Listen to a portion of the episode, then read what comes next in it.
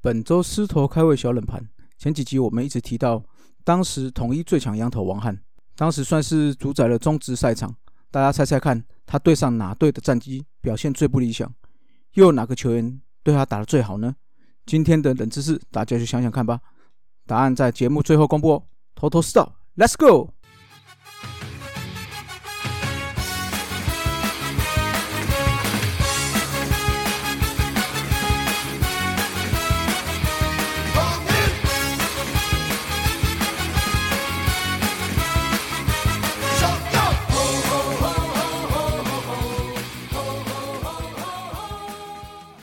头头是道，猛狮战报，光头给你报一报。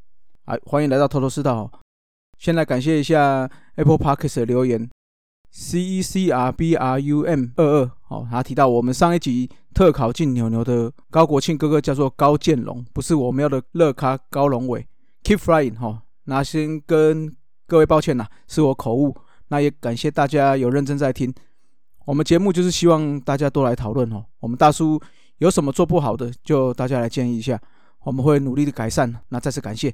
那今天喉咙有一点点不舒服哦，那因为好像声带有点发炎，那没有关系，我们看能够撑多久就多久了。好，中职复赛原本这个礼拜会开打，因为疫情的关系，所以又会延期啦。所以如果接下来我们就继续回顾我们同一次的队史，那如果到后面球季开打了，那我们就直接接上球季。好，那上次在领队部分哈，我们聊完了郭大炮郭领队。我来聊一下，他一直是他副手的许哲辉领队哦。那许哲辉领队是在一九九零年到二零零二年一直都是副领队，一直到二零零二年才接任领队。那上次有提过哦，郭领队是在二两千年退休的，所以中间有两年多的空档是由洪世明领队接手。虽然两千年接任的时候夺冠，但是。两千零一年夺冠就失利了，隔年就战绩直接跌入谷底，单季的胜率是我们队史的新低，所以在十月的时候我们就更换领队了，接任的人选就是原本的副领队许哲辉啦。那刚刚有提到许哲辉领队一直都是副手哦，坦白说要当一个称职的副手可不是这么简单的哦，而且你想想看，这么有在这么有魄力的郭领队下面做事，所以压力应该是可想而知啊。而且不管是成立二军到认养台南主场。甚至延揽郭彦志回台，许哲辉领队都是最大推手。那大家一定也觉得很奇怪啊，为什么许哲辉领队短短接手一年多的领队职务，还特别要记得他？主要只有两件事啊。先来说第一件事，就是在他努力的奔走之下，我们统一才有嘟嘟这个王牌。在许哲辉领队接手的前一年，大家还记得我刚好提过吗？就是垫底，所以选秀的时候我们就有拥有第一顺位。那时候嘟嘟跟同时间有一位从日本回来的旅日选手吼余文斌。所以就是大家看好是他们两个有机会成为状元，但是许哲辉领队认为我们正值大幅换血，而且于文斌有伤痛的疑虑，所以就决心要选嘟嘟啦。其实刚开始接触嘟嘟的时候，嘟嘟本身因为肾脏有些问题，所以是不不太想要打直棒。那许哲辉领队就应该是把郭领队之前有提过嘛，找黄甘岭的经验学习下来，不止一起去游说嘟嘟，甚至找了他爸爸何库的教头。啊，虽然不断的游说，嘟嘟还是没有答应哦。到了选秀的最后一天，许哲辉领队决定再尝试，除了基本的游说之外，还包括统一的经营理念、球队对嘟嘟的培养计划、形象包装、广告宣传，这些全部全部都在跟嘟嘟还有他的家人仔细说一遍。所以就是这样努力精神啊，让我们统一有了这十几年的王牌哦，甚至是中职投手的代表人物啦。第二件事情就是许哲辉领队。推动逆子名选秀，还有高中选秀。一九九三年，日子就使用逆子名制度。日本的逆子名制度有点复杂，那我就不多做详细的说明了。大致上就是说，球团可以在第一轮使用名额啊，先跟想要选好的球员谈好。如果这个球员也有意愿要加入此队，那在选秀的时候，别队就不可以再挑选了。其实这个制度有好有坏啦。好处是说，球员可以去他想要去的地方。那不会造成选后之后没有加盟状况，但是坏处就是有钱的球团可能做大，或者是说垫底的球队就无法在选秀中补到当年最好的选手。坦白说哈，制度这种东西都是有好处，也必然有坏处啦。所以就是要看利大于弊还是弊大于利了。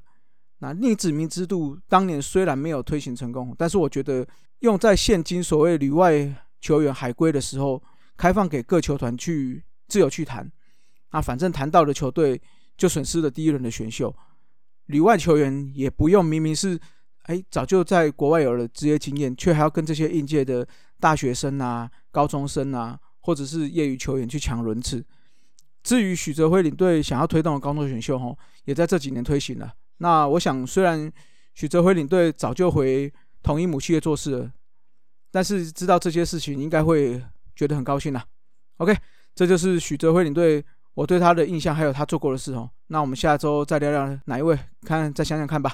好，来到了职棒六年哦，这一年大石教练接掌兵符，喊出了豪语哦，要九十场全胜。那因为我们又补强了吴思贤，在季初的时候，因为吴思贤跟俊国有一笔薪资仲裁的争议，所以这个仲裁案落幕之后，统一就愿意支付俊国转队费，补强到吴思贤。另外，我们靠着王翰、阿波里纳、谢长亨，还有转回先发的郭敬新哦，组成最强的投手阵容，加上卡罗林克、罗敏清、陈正贤的稳定打击，统一就勇夺了上下半季冠军。也再度拿下总冠军哦，这是第二支靠上下半季夺冠，而且在季赛就成为总冠军的球队。由于拿下总冠军哦，中职就要举办了挑战杯赛事，冠军赛就是由我们迎战挑战杯资格赛胜出的三山虎。首战三山虎羊头罗奎压制了我们，加上刘一传的后援，首战就以三比零半阵下来。第二战郭敬新投的精彩，可惜哈六局失了三分。三山虎靠着翁丰玉加上刘一传的再次救援，我们只在三下攻下了两分哦。中场三商再次取胜，并拿到了听牌的优势。第三战打完八局，我们还以三比一落后。这时候三商又派出前两战都拿下救援成功的刘一传，看起来夺冠在即啊。但是我们再次发挥不放弃的精神，九局连拿五分，尤其是打下胜利打点的人是前几年担任统一王牌的杜福明。当时他有一段时间哦是气头重打，也让统一在这次挑战杯免于被横扫了。第四战三商还是把握机会，在一五七九局都有攻下分数，最后再派羊头罗奎压阵，中场就以六比三拿下第三胜，也夺得挑战杯的冠军。MVP 是邱克林中秋，优秀球员的话是罗奎跟英霞。三三获得本次的挑战杯冠军之后，直到解散之后，解散前还没有拿到过任何冠军哦，也因此。本次挑战杯是三三虎在中华职棒拿下的最后一个冠军头衔。好了，那到了季后哈，日本大荣鹰主办亚洲太平洋超级棒球赛，那另外邀请了韩华老鹰、澳洲明星队还有我们到日本的福冈举行四队的单淘汰赛。这个是当时欧赏哦王贞治提倡的亚洲联盟的构想，也算是后来亚洲职棒大赛的开端了。首战我们出战日本大荣鹰。郭敬新不愧是当时中职最位的投手。之前我们在访问曾公的时候，曾公有提过郭敬新是他认为中职最强投手啊，果然没错。虽然大龙并非这个全义军的阵容，但是当时的日职水准应该是高于我们中职很多。那派出先发阵容有当时大龙的明星球员村松友人、藤本博史、大道点良，还有小久保裕纪哦。郭敬新在八点一局只被打了三支安打，投出七 K，没有失分。当时的救援王百利接手了三又哎三分之二局没有失分，九上林克一分打点的安打打下了胜利打点。中场我们就是以一比零拿下了首胜，进军了冠军赛。冠军赛对上了韩职韩华老鹰队，那他们派出的就是全义军阵容了。不过我们没有再怕的了哈。阿草谢长亨六点一局虽然被打了八支打，但是只失了一分。另外再靠了羊头包威二点二局没有失分，打击则是在八下突破了巨台城的封锁。之后也把握对手的失误，攻下了三分。最终我们就夺下首届也是唯一一届的亚洲太平洋超级棒球赛的冠军。这也是台湾职棒哦唯一单一球队参加国际比赛夺得冠军的记录啦。因为后来亚洲职棒大赛我们最多的也是第二名。好了，讲讲看六年的战绩哈，上半季三十二胜十七败一和是第一，上半季封王；下半季也是三十胜十九败一和。也是下半季冠军哦，所以全年度的六十二胜三十六败两和，第一名，第二名是三山虎，第三名石豹英，第四名兄弟象，第五名魏全龙，第六名是俊国雄。那一样念一下当时的名单，领队是郭俊南，副领队就是我刚有提到的许哲辉领队，另外总教练是大石弥太郎，教练团这时候杜福明已经转任教练了。好，教练兼球员的部分，所以教练团有杜福明、吕文生、叶福荣、井上修跟挺田行彦。投手的部分，谢家训、谢长亨、杜福明、郭敬兴、王翰、阿波里纳、罗杰、包威、百利跟施大德。捕手的部分有赖崇光跟郑志珍，内野手郑百胜、吕文琛、于富成、林克、罗敏清、米奇、罗国章、吴思贤跟宾汉。外野手部分李坤哲、耿建辉、宋龙泰、江泰全、吴林炼、陈正贤跟贺亮德。好，那这今年的话就没有办过选秀，所以我们就不讨论选秀，来讲一下重大的事迹哈。这个时候，在今年的四月十四号，吴思贤球季中打出了中职赛季的第两万支安打。那上一集我们提到哈。是陈正贤打出一万五千支，所以两万支是吴思贤。在五月三十号的时候，郭敬兴以七比三击败俊国雄，他是继陈奕迅、黄平洋之后第三位拿到职棒生涯第五十胜，这也是我们统一队史上首位达成的。在六月二十一号，统一十比一轻取兄弟，先发投手谢长亨取得生涯五十胜，这是第四位哈，就继前面三位之后，联盟的第四位，队史上的第二位。七月十五号，龙狮是一个投手战，魏全龙的。哈里斯投出一百五十五公里的快速直球，打破了原本瑞奇创的一百五十三公里。郭敬兴则是投出他今年第五场的完封胜，凭单季最高的完封纪录。那他在九月二十七的时候完成本季第七次的完封哦，成为单季最多完封的投手。两队全场只打出了五支安打哦，狮队打两支，龙队打三支，也拼了单场两队最少安打纪录。中场统一就以一比零击败魏全龙，也拼了。联盟最少安打夺胜的记录。八月五号，王翰二比一击败魏全龙，成为第一个拿下五十胜的外籍投手。好，那他这个五十胜也是中华职棒最快速五十胜的记录啊。八月十二号，统一七比零完封三商，这是我们在今年这一年拿的第十二场完封，打破兄弟像在去年的单队十一场完封胜。另外，王翰只花了两年又两百二十四天拿到了第十场完封，也创下最快达成十十场完封的记录哈。这个是我刚有提过哈，王翰真的是当年最强的羊头了。九月九号的时候，统一七比四举败俊国，大使弥太郎成为中华职棒史上第五位的百胜教练。九月二十四号，郭敬兴取得年度的第十八胜，累积六十胜，那也是继黄平洋跟陈奕迅之后的第三人了。那在十月一号，王翰三镇俊国的白坤宏，取得生涯的第五百 K，也是史上最快纪录。十月十四，这个我们夺下了。下半季冠军，所以上下季拿下冠军后，也是继兄弟象之后第二支在球季赛取得总冠军的队伍了。那另外我们讲一下得奖的哈，这一年得奖的话，王翰夺得了防御率王、三振王，还有八月份的 MVP。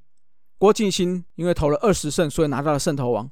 另外他还拿下了年度 MVP、最佳九人的投手、金手套投手、五月跟九月的 MVP。那他是成为中华职棒史上。单季两度摘下单月 MVP 的第一人啊！另外他投了最多的完封胜哦，七场破了联盟的纪录。另外曾志珍获得捕手的最佳九人跟金手套，贺亮德也是外野手的最佳九人跟金手套。好，来解答一下狮头开胃小冷盘啊！王翰在一九九三到一九九五年效力了统一三个球季，总共拿下了五十六胜，二点一四的防御率哦，所以他拿下了两次的防御率王，一次胜投王，一次三振王。单季二十二胜是至今还是中华职棒的纪录，算是非常主宰当时的宗旨。今天的冷知识是，王翰一共出战了五队，哪一队他投起来最不顺手？哦，那答案的话是当年吉祥物跟我们是猫科的三山虎了。这三年间哦，王翰只有对上三山虎没有拿到十胜，一共是七胜七败，刚好是五成的胜率。对兄弟是十胜七败一救援，对时报是十胜四败两救援。俊国十二胜三败两救援，对上魏全是投的最好的，十七胜三败四救援，防御率更低到一点五五哈。